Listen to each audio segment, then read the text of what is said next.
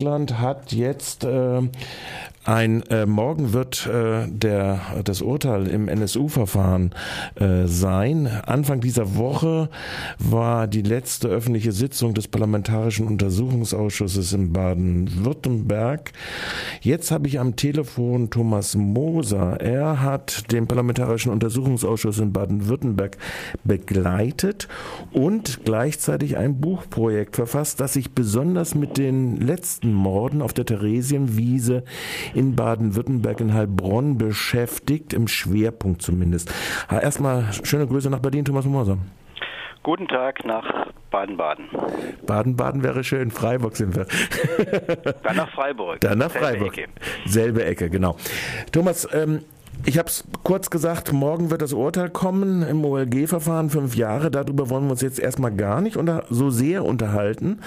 Ähm, die Frage ist ja, was haben die parlamentarischen Untersuchungsausschüsse geleistet und was hat insbesondere der Parlamentarische Untersuchungsausschuss in Baden-Württemberg geleistet? Das ist, wenn ich das richtig verstanden habe, ich habe mal kurz über die Druckfahnen ge äh, geguckt, ist eines der Schwerpunktaspekte eures Buchprojektes. Äh, kannst du vielleicht erstmal darstellen, welches Spektrum von Artikeln denn da drunter auffassen, äh, auftaucht und welche ähm, Autoren da zu also das waren jetzt, waren jetzt schon drei Fragen. Ja, ich mache auch gleich immer also zehn den, Fragen. Was die, was die Untersuchungsausschüsse geleistet haben, soll ich die Frage gar nicht beantworten. Doch, doch, die doch. Die ist hochinteressant. Ja, aber kommen äh, wir vielleicht nach, erstmal mal nach der Überblick, kommen wir mal zum Überblick erstmal. Also, wir nennen das Buch Ende der Aufklärung, die offene Wunde NSU. Wir, das sind äh, etwa zehn Autoren, Journalisten, äh, Wissenschaftler, die seit Jahren an dem Komplex äh, arbeiten, tätig sind, die an den Schauplätzen sind, also bei den Untersuchungsausschüssen im Prozess in München und die das beobachten, was geschieht und sozusagen auch mitkriegen, welche Vertuschungstendenzen es gibt. Uh, unser Buch hat den Schwerpunkt uh, Heilbronn, das ist schon richtig. Der Heilbronner Mord fällt aus der, aus der uh, sozusagen Jessica-Mordserie heraus. Im, Im Prinzip passt er überhaupt nicht ins Erklärungsmuster. Also es gab neun migrantische Männer, die ermordet wurden und hier wurden zwei Polizisten angegriffen. Deswegen ist der Heilbronner Mord so etwas wie ein Schlüsselfall. Das heißt, wenn wir die Hintergründe des Heilbronner Mordes kennen würden, dann würden wir möglich auch die Hintergründe der gesamten NSU-Mordserie kennen. Wir sind aber dann über Heilbronn hinausgegangen also über die unmittelbaren Tat, Tat und, Tatorte und Schauplätze, die wir beobachten, weil wir jetzt in der Beschäftigung in mit dem Komplex NSU in den letzten sechs, sieben Jahren festgestellt haben, es hat was Grundsätzliches, es hat was mit der Demokratie in der Bundesrepublik zu tun. Äh, während wir uns noch mitten in der Aufarbeitung äh, befanden, ereignete sich der Fall Amri, der LKW-Anschlag auf dem Breitscheidplatz in Berlin und rasend schnell haben wir ähnliche Hintergründe entdeckt und dann haben wir gesagt, wir müssen sozusagen das Thema öffnen. Es ist nicht nur eine NSU-Sache, sondern es hat was mit der Sicherheitsarchitektur zu, zu tun. Und deshalb haben wir den, den Bogen auch nach hinten geöffnet zeitlich. Das heißt, wir haben einen Text drin äh, zur RAF, zum Bubak-Prozess äh, der in Stuttgart stattgefunden hat, 2010 bis 2012, wo wir ähnliche Strukturen entdeckt haben. Und deswegen ziehen wir den Bogen etwas weiter und sagen, NSU ist auch ein Fall BRD. Ja, das heißt, Sicherheitsarchitektur ist ja das moderne Schlagwort dazu, aber es ist ja im Wesentlichen sind es ja die Kooperations- und die Deckungsverhältnisse der Geheimdienste, die da drinnen operieren. Im Zuge, im Zuge des Polizistinnenmordes äh, auf der Theresienwiese äh, ist ja auch die These vertreten worden, man kann sagen, vielleicht am Anfang eine fälschliche Information auch von einem Geheimdienst lanciert worden, dass dies wenn im Resultat aber doch relativ klar äh, es teilweise unter den Augen möglicherweise der Geheimdienste dieser Mord auf der Theresienwiese stattgefunden hat. Also sprich die Ermordung von Michael Kiesewetter und der Mordanschlag äh, auf äh, den Polizisten Arnold.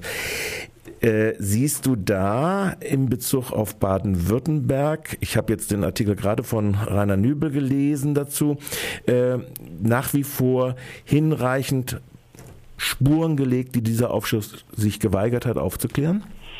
Ja, also man muss die, die Geschichte erzählen, wie wir dazu kommen. Es gibt ein Dokument, ein schriftliches Dokument, einen Briefwechsel zwischen äh, Bundesanwaltschaft, äh, Bundesnachrichtendienst, MAD, ähm, äh, Bundeskanzleramt und so weiter äh, von Dezember 2011, also nach der Aufdeckung des NSU, nachdem das Magazin Stern berichtet hat, dass die Tat in Heilbronn möglicherweise vor den Augen von FBI-Leuten geschehen ist. Dazu gibt es einen Briefwechsel.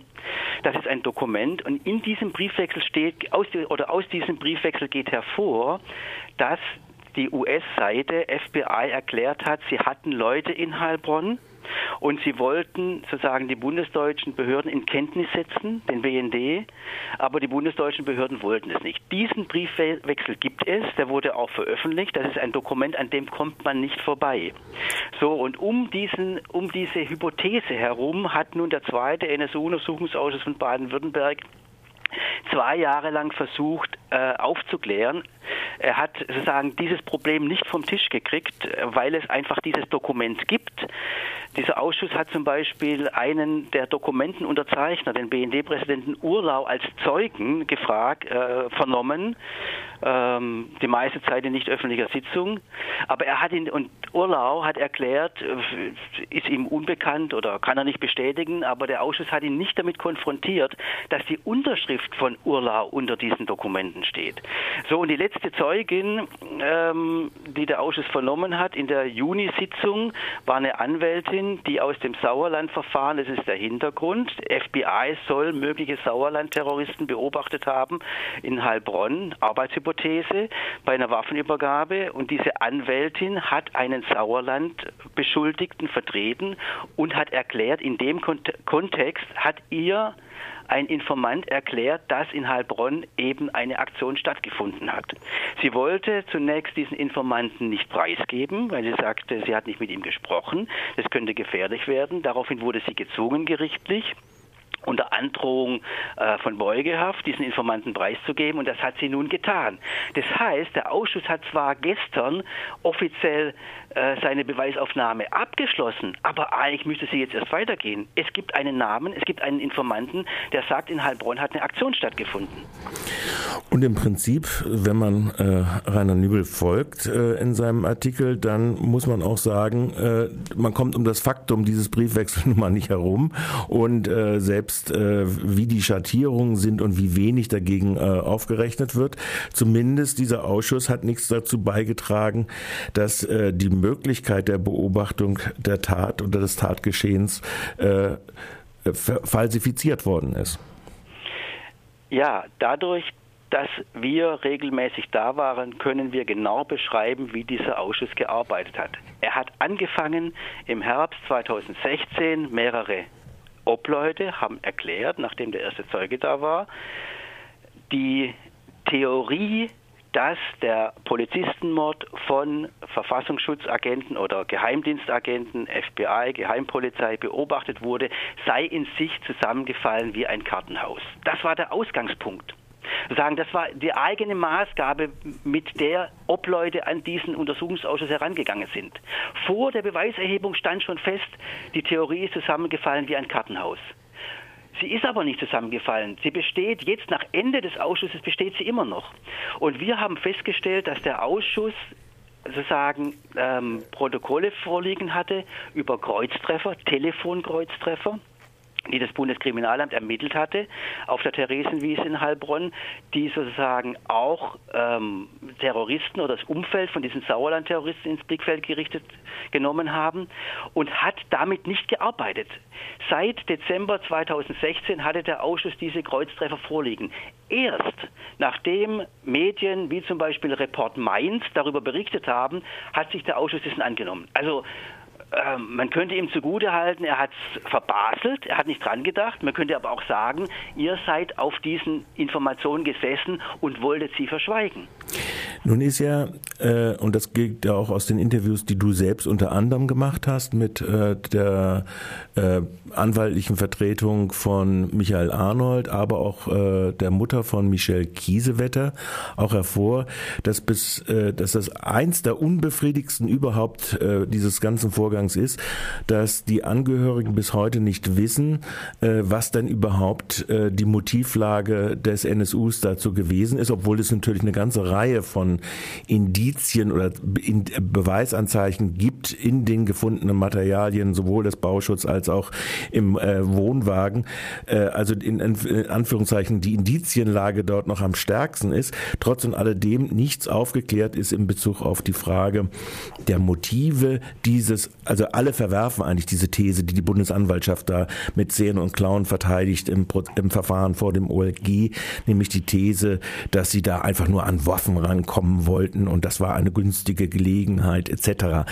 Also diese These wird von allen, die in den Angehörigen oder in den, wie du sie interviewt hast, auch den Anwälten der Angehörigen äh, als nicht plausibel zurückgewiesen.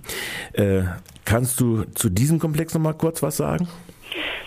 Ja, das Interessante ist, dass sozusagen die Opfer und die Opferfamilien der offiziellen Version widersprechen. Und bei der offiziellen, auf der offiziellen Ebene haben wir im Prinzip zwei Versionen. Also es gibt die Version der Bundesanwaltschaft in der Anklage, in der es heißt, es ging nun den beiden NSU-Terroristen Böhnhardt und Mundlos darum, sozusagen die, die, die Organe, die Sicherheitsorgane der BAD vorzuführen. Deswegen hat man Polizisten angegriffen. Sie formulieren das etwas äh, geschliffener, als ich das jetzt in der Kürze mhm. getan habe. Und dann gibt es eben die These, keine offizielle, aber auch eine These der, äh, der Angeklagten Schäpe, die sagt, den beiden ging es um die Waffen, sei es um die Waffen gegangen. Äh, ihre Waffen hätten Ladehemmung gehabt, deswegen äh, wollten sie sozusagen sich Polizeiwaffen besorgen die ist äh, im Prinzip doppelt und dreifach unglaubwürdig, weil sie ja Waffen hatten, die sehr wirkungsvoll waren zum Beispiel. Und dann hole ich mir nicht Waffen von Polizisten. Die glaubt also gar niemand. Ähm, aber auch die These der Bundesanwaltschaft, und das ist das Interessante, die wird sozusagen in Frage gestellt von den unmittelbaren Opfern. Das heißt von Martin Arnold, dem überlebt habenden Polizisten. Er sagt, das kann er sich nicht vorstellen. Für ihn ist es nach wie vor unklar. Und auch die, die Mutter von Michel Kiesewetter und der Anwalt von, Michel, von der Mutter von Michel Kiesewetter sagt, die Motivlage ist unklar. Damit haben wir einen fundamentalen Widerspruch. Das heißt, die Anklagebehörde behauptet etwas und die Betroffenen sagen, sie zweifeln daran. So, ist, damit ist es nicht geklärt. Die Anklagebehörde, es ist eine Spekulation, was die Anklagebehörde abgibt. Das sagt zum Beispiel auch der Anwalt von Martin Arnold. Es ist eine reine Spekulation. Seine Hypothesen sind nicht weniger Spekulation als das, was die Bundesanwaltschaft macht. Auch, der, auch auf der Ebene sozusagen ist der ganze Komplex offen offen und von den äh, im Prinzip Untersuchungsausschüssen unbefriedigend in Anführungszeichen aufgeklärt worden, äh, wobei er selbst im zweiten Untersuchungsausschuss, selbst nach dem zweiten Untersuchungsausschuss äh, Clemens Binninger damals noch gesagt hat, auch für ihn sei diese Sache nach wie vor offen. Das sagt er immer noch. Ähm, also das ist jetzt der Untersuchungsausschuss vom Bundestag. Ja der explizit auch das Thema Heilbronn, also der Bundestagsuntersuchungsausschuss hat sich ja mit dem Gesamtkomplex beschäftigt, aber er hat explizit auch das Thema Heilbronn äh, behandelt, obwohl es in Stuttgart eben den Ausschuss gibt. Ähm, und ähm, im Bundestag kamen äh, ähm, äh, Ermittler vom LKA zu Wort, die nach wie vor die Ausgangs die Ausgangsthese vor dem Auffliegen des NSU gestützt haben. Die Tat in Heilbronn wurde von mindestens vier bis sechs Personen begangen. Das haben die, jetzt weiß ich nicht wann, im Jahre, im Herbst 2017 oder 2016 bekräftigt. Ermittler des LKA Baden-Württemberg, ihrer Überzeugung nach von mindestens vier bis sechs Personen begangen. Das steht in fundamentalem Widerspruch zu der Maßgabe der Bundesanwaltschaft, es waren nur die zwei. Also ist der Fall hm. nicht geklärt. Damit kommen wir dann wiederum zur sogenannten Architektur der Sicherheit, nämlich die Tatsache, dass ab dem Zeitpunkt, ich glaube es ist der 11.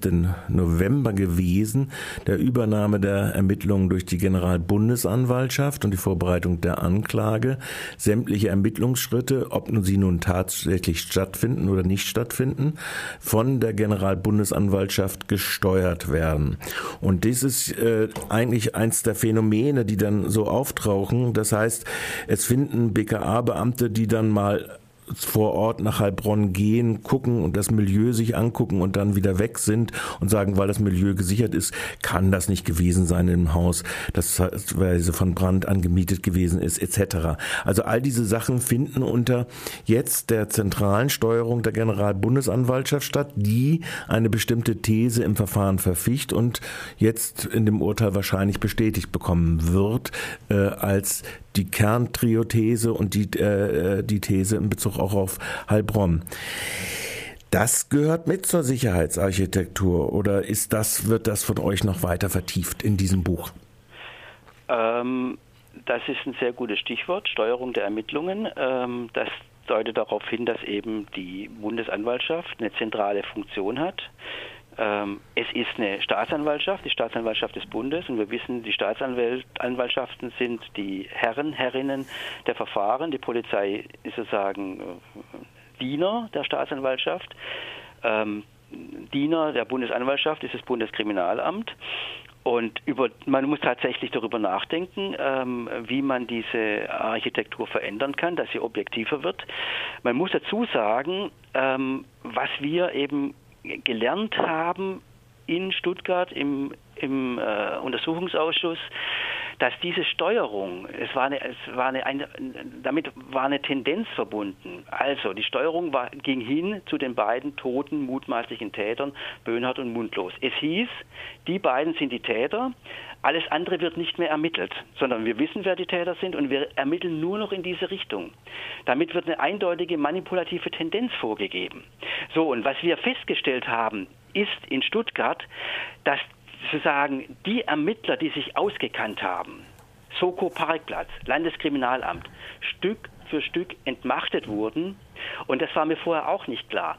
Bereits nach einem halben Jahr, Ende Mai 2012, also ein halbes Jahr nach Auffliegen des NSU in Eisenach, waren sozusagen die Ermittler ähm, befreit von der, von der, also die, die Ermittlungsgruppe wurde aufgelöst. Sie konnten nicht mehr Heilbronn ermitteln, sie durften nicht mehr. Diejenigen, die den größten Fundus hatten, waren außer Kraft gesetzt.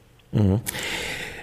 Wir müssen zum Schluss kommen. Kurz nochmal dargestellt, das Buch wird wann publiziert werden und wann äh, also in den Buchhandel aufschlagen? Also es wird morgen publiziert werden als E-Book.